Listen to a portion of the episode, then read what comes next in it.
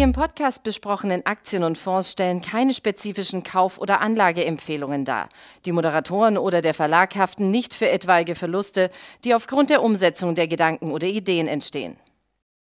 Herzlich willkommen zu einer weiteren Ausgabe von Money Train, dem Börsenpodcast äh, von der Aktionär. Heute mit mir im Studio mein Kollege Florian äh, Söllner.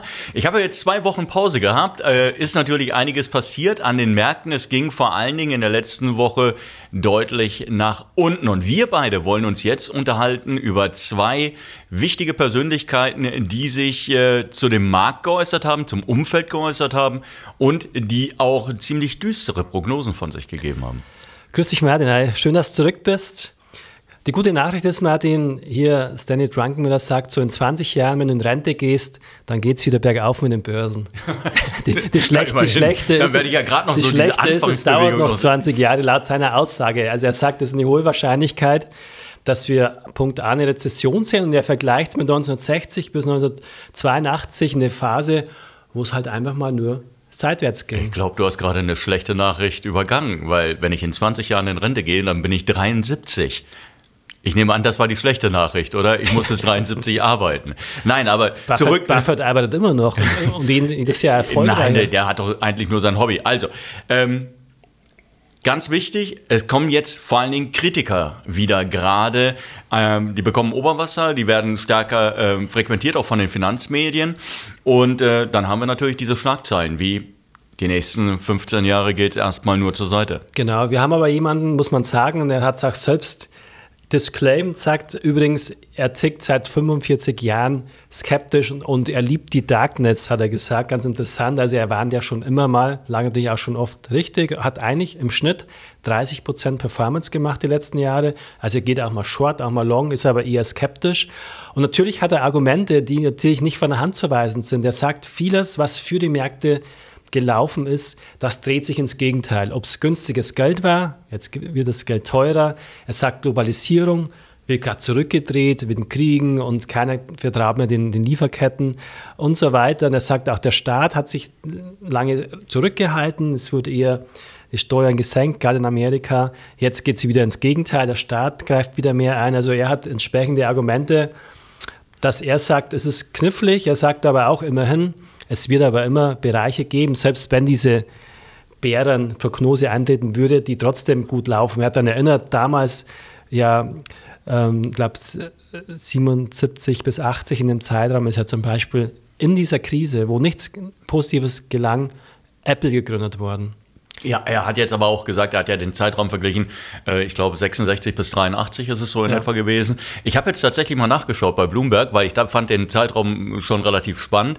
Ähm, und ich habe mal nachgeschaut, ähm, wie sich denn einzelne Werte entwickelt haben. Und ähm, da muss man tatsächlich sagen, ja, er hat natürlich recht, das war im Wesentlichen war es eben eine Seitwärtsbewegung, aber wenn du den Zeitraum jetzt ein bisschen eingrenzt, 72, 1972 bis 83, welcher bekannte Wert, glaubst du, hat sich denn am besten entwickelt in dieser Zeit? Ach, da war ich noch von viel den, zu jung. ja, ja, aber die, der, den Wert gibt es heute auch noch. Verrat's mir, Martin. Ich verrat's dir, ich wollte. Es, es war Walmart. Hm. Was mich wenig, was mich wenig überrascht. Also äh, ich bin ohnehin der Meinung, dass man in solchen Krisen, wir haben natürlich eine Krise. Wir haben eine Krise, ähm, dass die Preise sich deutlich verteuern, die, die äh, Konsumenten immer weniger Geld und Kaufkraft letztendlich ähm, besitzen und dass sie natürlich den Gürtel enger schnallen. Und das bedeutet natürlich, leben müssen sie ja trotzdem. Das heißt, sie werden äh, trotzdem versuchen natürlich in einem gewissen, Markt, ihr, äh, gewissen Maß ihre Marken, ihre Marken ihren Marken treu zu bleiben, weil du brauchst einen Anker. Das, glaube ich, ist ja. wichtig, so psychologisch, damit du auch nicht das Gefühl hast, du gleitest jetzt in die Armut. Ähm, und das Zweite ist natürlich, dass die Unternehmen, die auf der anderen Seite stehen, die besonders gut aufgestellt sind, besonders breit aufgestellt sind, und wer könnte breiter aufgestellt sein in Amerika als eben Walmart, ähm, dass die davon natürlich profitieren, weil sie eben neue Kundenschichten auch erschließen können. Genau. Und er hat sich unterhalten mit dem CEO von Palantir, der Druckenmüller, da ging es darum, es war auch interessant zu sehen, dass selbst jetzt so eine Tech-Firma wie Palantir als erstes sagt, ähm, übrigens, wir haben noch 2,8 Milliarden Cash auf der Bilanz. Und er sagt, das ist jetzt die Zeit. Er liebt auch solche Krisenzeiten, sagt er. wo jetzt sich jemand entscheidet, welche Firma hat wirklich ein Produkt, was wirklich weiterhilft. Und das wird natürlich ausgesiebt. Das werden nicht alle schaffen. Walmart ist ein gutes Beispiel für eine Firma, die es geschafft hat. Und zum Beispiel E-Commerce-Branche erwischt ja derzeit ganz besonders. Und so Handel.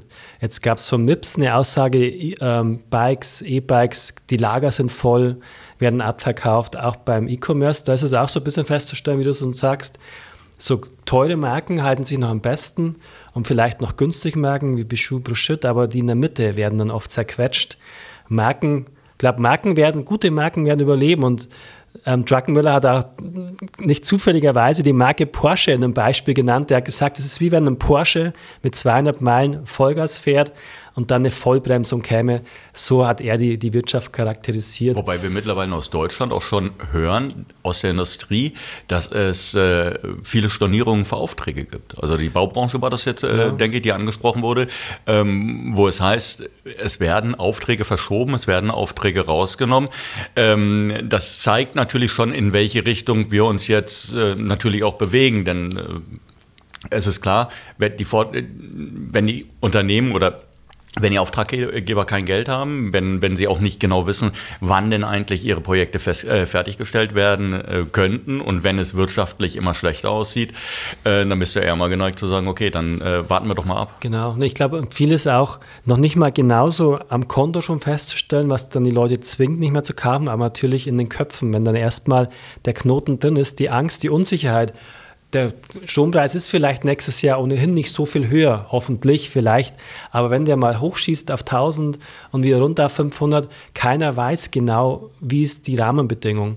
Wo gibt es Strom und Gas? Abgesehen wie sind davon, die Preise? Selbst ja. wenn der auf 500 fällt, hat er sich ja immer noch gegenüber dem Jahresbeginn genau. deutlich erhöht. Das ist ja auf jeden Fall diese Volatilität, diese Verunsicherung ist natürlich spürbar äh, überall. Natürlich überlegt sich jeder zweimal große Anschaffung als Kunde großes Auto oder eben auch in der Bauwirtschaft, hört man jetzt auch, ich habe es heute gerade gehört, dass zum Beispiel eben auch so in der Bauwirtschaft immer noch viele Aufträge da sind, aber Einzelne sagen, okay, kommen aber gerade echt nicht mehr viel Aufträge rein. Gleichzeitig, was eigentlich Solar, paradox ja. ist, weil gleichzeitig klagt die Bau, äh, Baubranche über zu wenig Fachkräfte, über erhebliche Probleme bei der Materialbeschaffung. Das heißt, da, da kommen jetzt so einige, ähm, ja, das ist ganz komisch. einige negative Faktoren zusammen. Da gibt es dann trotzdem Branchen, die trotzdem noch boomen wie Solar, da gibt es diesen Fachkräftemangel. Das, äh, klar gibt's, man könnte es ja ins Positive wenden, das sagen, sagt auch Palantir, die sagen, klar wird es schwieriger, aber er hatte jahrelang Probleme, gute Leute für seine Palantir-Firma zu finden, wo es ja um KI geht. Das war ganz schwer, Talente zu finden. Er sagt, da freut er sich jetzt drauf, dass eben dieser Fachkräftemangel in dem Sinne immerhin eins, einer der Vorteile ist, wenn sich das entspannt und die Wirtschaft zurückgeht. Ja. Aber ein schwacher Trost, wenn der DAX gerade am Natürlich, der DAX hat es besonders schwer, ist trotzdem noch ein bisschen auto- und industrielastig. Da schlägt es, glaube ich, am meisten zu. Ähm, ich würde halt dann trotzdem aber jetzt wirklich Chancen sehen. Palantir ist nur ein Beispiel, die aber auch noch nicht gedreht hat, dann eben in Firmen, die halt gerade in den richtigen Sektoren sind, sind grüne Branchen oder schlanke Strukturen haben, wie MIPS ist so eine Aktie, die haben ein Lizenzmodell, haben jetzt nicht eigene Fabriken, die können dann flexibel auf so eine Krise reagieren. Aber es sind schon schwierige Zeiten. Ich bin auch eher geneigt zu sagen, und das hat ja auch ähm, Nassim Taleb gesagt, 15 Jahre Disneyland, die wir hatten durch gratis Geld, sind erstmal vorbei, sagt er. Da, da stimme ich ihm ein bisschen noch zu. Ich glaube, okay, wir hatten die Party. Es ist normal, dass es mal schwieriger wird. Jetzt zeigt, übrigens, es gab ja trotzdem in dieser langen Zeitwärtsphase, früher gab es mal ein, zwei Jahre, wo der DAX 100% gestiegen ist. Also es gibt dann immer auch irgendwann mit Timing Chancen. Aber wo ich Taleb widerspreche, ist, der hat sogar gesagt, Bitcoin sei ein Tumor. Ja, und Kurs 10.0, glaube ich da widerspreche ich ihm naja, schon. Ja, also so ganz so dramatisch hat es ja nicht gemacht. Also vielleicht sollten wir den Zuhörern erstmal sagen, wer Nassim Taleb ist. Er ist ein Bestseller-Autor, der unter anderem äh, Der Schwarze Schwan geschrieben genau. hat, der, äh, der unter anderem Skin in the Game geschrieben hat. Ein sehr interessantes Buch, in dem er sagt, viele Fehlentwicklungen äh, entstehen deshalb, weil die Leute überhaupt nicht mit Haut und Haaren in ihren Projekten oder was auch immer involviert sind, sondern erst in dem Moment, wo man Skin in the Game hat. Also letztendlich, wo du wirklich, äh, wo du musst, ja, weil davon vielleicht auch deine Existenz abhängt, ähm, werden solche Dinge, werden solche Projekte ähm, erstmal äh, gewinnen an Kraft. Und ähm, wie gesagt, ich stelle momentan fest, dass natürlich in dieser Phase, in der wir uns befinden, mit schlecht, mit insgesamt einer negativen Entwicklung, einer negativen Stimmung, enttäuschten Erwartungen, nachdem es ja jetzt wieder hochging am Markt, jetzt wieder der Rückschlag, dass natürlich auch die Zahl derer, die, die ähm, nach oben getragen werden und die, die jetzt häufig in den Finanzmedien dann auch zitiert werden, dass das eher Kritiker sind, weil das halt einfach Trendfolge Finanzmedien sind ja Trendfolger, das muss man ja auch sagen. Also wir, wir schauen uns Trends an und, und dann werden diese Trends bespielt. Ich kann mich daran erinnern, dass häufig früher Mark Faber äh, zu Gast war, wenn es mal wieder nach unten ging und dann hieß es sofort, ja, der Markt kann um 50 Prozent einbrechen. Jim Rogers, ja, ja, der Markt, das wird das schlimmste Blutbad aller Zeiten. Ähm, ich glaube, dass das verstärkt dann natürlich auch noch diese ja. Einschätzung, dass alles negativ ist. Du hast es gerade erwähnt, äh, Nassim Taleb, der gesagt hat, äh, Bitcoin äh, 0 Dollar. Ja, er hat gesagt, er hat es mit einem Tumor verglichen. Äh, er hat gesagt, dieses ganze günstige Geld hat letztendlich dazu geführt, äh, dass es zu viel Entwicklung gekommen ist. Wobei man ja sagen muss, der Bitcoin wird am Ende, wird der Erfolg äh, oder Misserfolg des Bitcoin daran hängen, ob er Verwendung findet, ob die Allgemeinheit der Meinung ist, sie kann damit irgendwas anfangen, also Gesellschaft. Ja, also ich glaube jetzt nicht für Micropayment, nicht unbedingt, aber ich, also klar ist er gerade im Abwärtstrend, aber ich glaube, der bleibt schon für mich persönlich ähm, so als Versicherungsprämie hochinteressant, weil es kann trotzdem mal nochmal eskalieren in Richtung Hyperinflation, dann wird das irgendwann wieder interessant werden. Ähm, übrigens, Nassim Taleb war auch interessante Aussage, die halt einfach zutrifft, das wirst du auch, glaube ich, schon erfahren haben. Er sagt, wir hatten halt die Übertreibung nach oben und leider gibt es dann immer die Übertreibung nach unten. Also der, der Mittelweg, der faire Wert einer Firma, der wird halt oft verlassen. Wir hatten es jetzt nach oben, jetzt nach unten. Und guter Hinweis mit diesem Skin of the Game, das ist, glaube ich, das Interessante ist. Jetzt in solchen Märk Märkten, da zeigt sich dann tatsächlich, wer setzt sich durch, wer macht jetzt seine Firma gerade extra schlank, schlagkräftig. Jetzt wird gute Firmen machen jetzt noch bessere Produkte, müssen noch besser investieren in Forschung, um zu überleben. Und wer so eine Phase übersteht, vielleicht dauert es nur drei Monate, vielleicht dauert es wirklich fünf Jahre. Also solche Firmen, die da durchkommen, dann schlank aufgestellt sind und plötzlich und den Segel sozusagen aufstellen und dann kommt wieder Rückenwind, das sind natürlich dann die Firmen, die dann wirklich auch mal 1000 Prozent steigen können. Das haben wir dann gesehen. Also nach jeder langen Konsolidierung, wo natürlich viele auch pleite gehen, das muss man mal klar sagen, gehen halt einfach viele Firmen auch mal pleite. Ja, Aber die, die überleben, die werden dann umso stärker wachsen können, Marktanteile gewinnen. Das ist natürlich am Ende auch eine Riesenchance, sowas. Aber die Pleiten, die du gerade angesprochen hast, die kommen werden, die ja unvermeidlich sind. Es sind ja auch teilweise, sind das ja Unternehmen, das ist ja auch so eine Fehlentwicklung gewesen des billigen Geldes. Ja? Da wurden Unternehmen am Ende äh, am Leben äh, gehalten mit, mit Niedrig- oder Nullzinsen, ja, die es unter normalen Bedingungen gar nicht hätten schaffen können, unter den Bedingungen, die wir von früher her noch kennen, wo du Zinssätze hattest, 4, 5, 6 Prozent. Da wären die überhaupt nicht äh, überlebensfähig gewesen. Jetzt haben wir viele Jahre gesehen mit sehr günstigen äh, mit einem sehr günstigen Zinsniveau. Wir haben die Pandemie gesehen, auch da hat die Bundesregierung ja ähm, Tausenden von Firmen geholfen. Und äh, natürlich werden wir jetzt sehen, dass sich das Ganze auflösen wird, irgendwann. Es wird äh, vermutlich da zur einen oder anderen äh, Pleite kommen, zu einigen mehr vermutlich.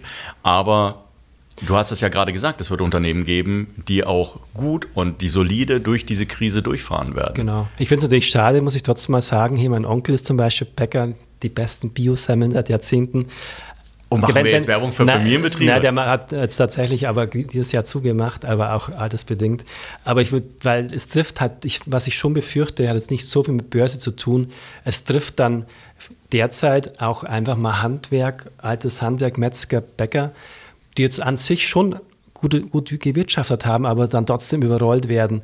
Das, ich bin ja ein, Freund vom Markt, aber wenn sich der Strom- und Gaspreis verzehnfachen, dann ist es natürlich unnatürlich, aus welchen Gründen auch immer. Da hoffe ich ja schon, dass dies überleben. Aber wie du schon sagst, es gibt halt trotzdem Firmen, ob es jetzt eine Kohlefirma ist, die halt nicht mehr so zeitgemäß war und durchgefüttert wurde durch günstiges Geld, das ist dann wiederum positiv. Die um lieber neue Industrien einzusteigen. nicht ja. mehr geben vielleicht. Ja.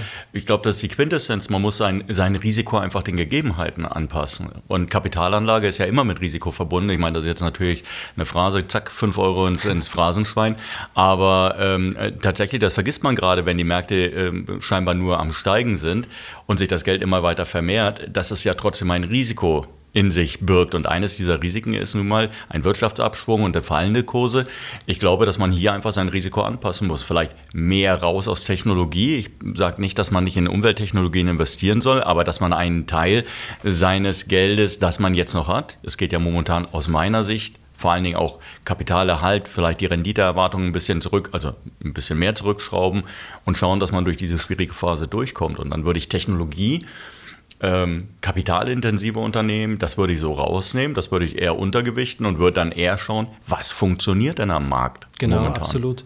Ich meine, genauso wie sich die Firmen verbessern müssen, ist es ja eine Chance jetzt für einen Anleger zu sagen, und das muss man auch, dass die Firmen in jeder Pressemitteilung, in der zweiten steht jetzt schon, wie sieht meine Bilanz aus, wie viel Cash habe ich. Also auch mal sich mit der Bilanz befassen, eine Firma genauer betrachten, war ja gar nicht mehr notwendig, muss man zugeben. Ja, aber das, Wer hat in die meine, Bilanz das geguckt, die ja auch viele Jahre? Anleger, das darf man ja auch nicht vergessen.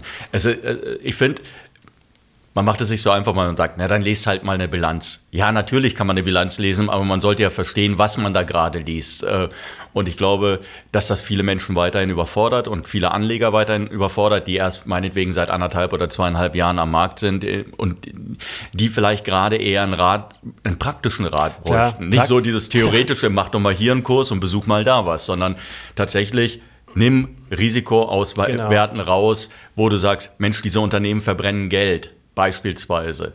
Ja, oder diese Unternehmen, das ist extrem kapitalintensiv, das wird in den nächsten Jahren teuer werden. Oder Unternehmen, wo die Auftragslage gerade aus welchen Gründen auch immer deutlich äh, sich abzukühlen scheint. Auch da würde ich mich vielleicht eher rausziehen und dann sagen, nimm das, was funktioniert. Vielleicht auch noch mit ein paar Special Situations. Ich habe mir vorhin überlegt, durch Zufall bin ich über einen Artikel gestoßen, dass äh, momentan in Deutschland Pfandleiher ja, ähm, wieder im Aufwind sind. Was ganz klar ist, die Leute haben weniger Geld, müssen an ihre Ersparnisse ran. Vielleicht wird dann auch das eine oder andere Erbstück eben mal zum Pfandleiher gebracht und zu Geld gemacht. Vielleicht auch, weil man gar nicht mehr anders kann. Und in Amerika gibt es beispielsweise Unternehmen, die an der Börse notiert sind, Pawnshops, ja, die an der Börse notiert sind und die natürlich in Krisenzeiten eben verdienen.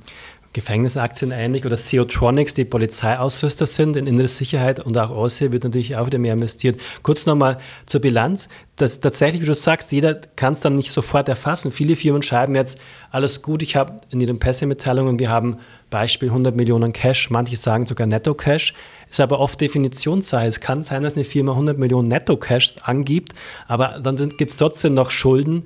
Am Ende ist es gar nicht so klar, dass die Firma quasi geschenkt gibt. Ich erinnere mich, SolarWorld ging damals pleite, hatte immer geschrieben, wir haben so eine gute Eigenkapitalquote. Dann gibt es aber viel Goodwill, Abschreibungen, Fabriken sind nichts verwehrt. Also klar ist es gut, wenn man derzeit genau hinguckt. Das machen auch die Firmen und, und das, das wird sich dann entscheiden. Jetzt wird jetzt genau geguckt, welche Firmen überleben hier so, ein, so eine große Marktbereinigung.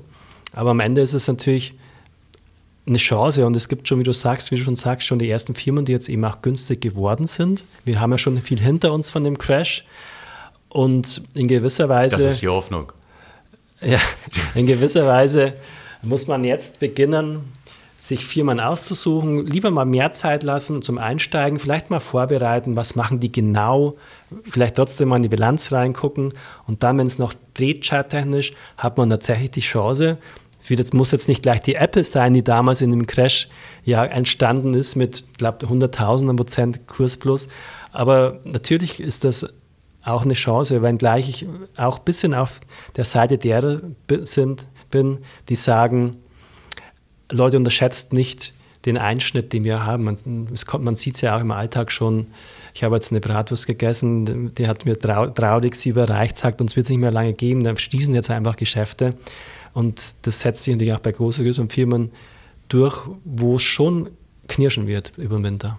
Ja, aber ich kann mich an ein, um Gottes Willen, das klingt immer, als wenn, äh, als wenn man aus dem Krieg erzählt. Äh, aber es ist tatsächlich schon ein bisschen länger her, war um die Jahrtausendwende.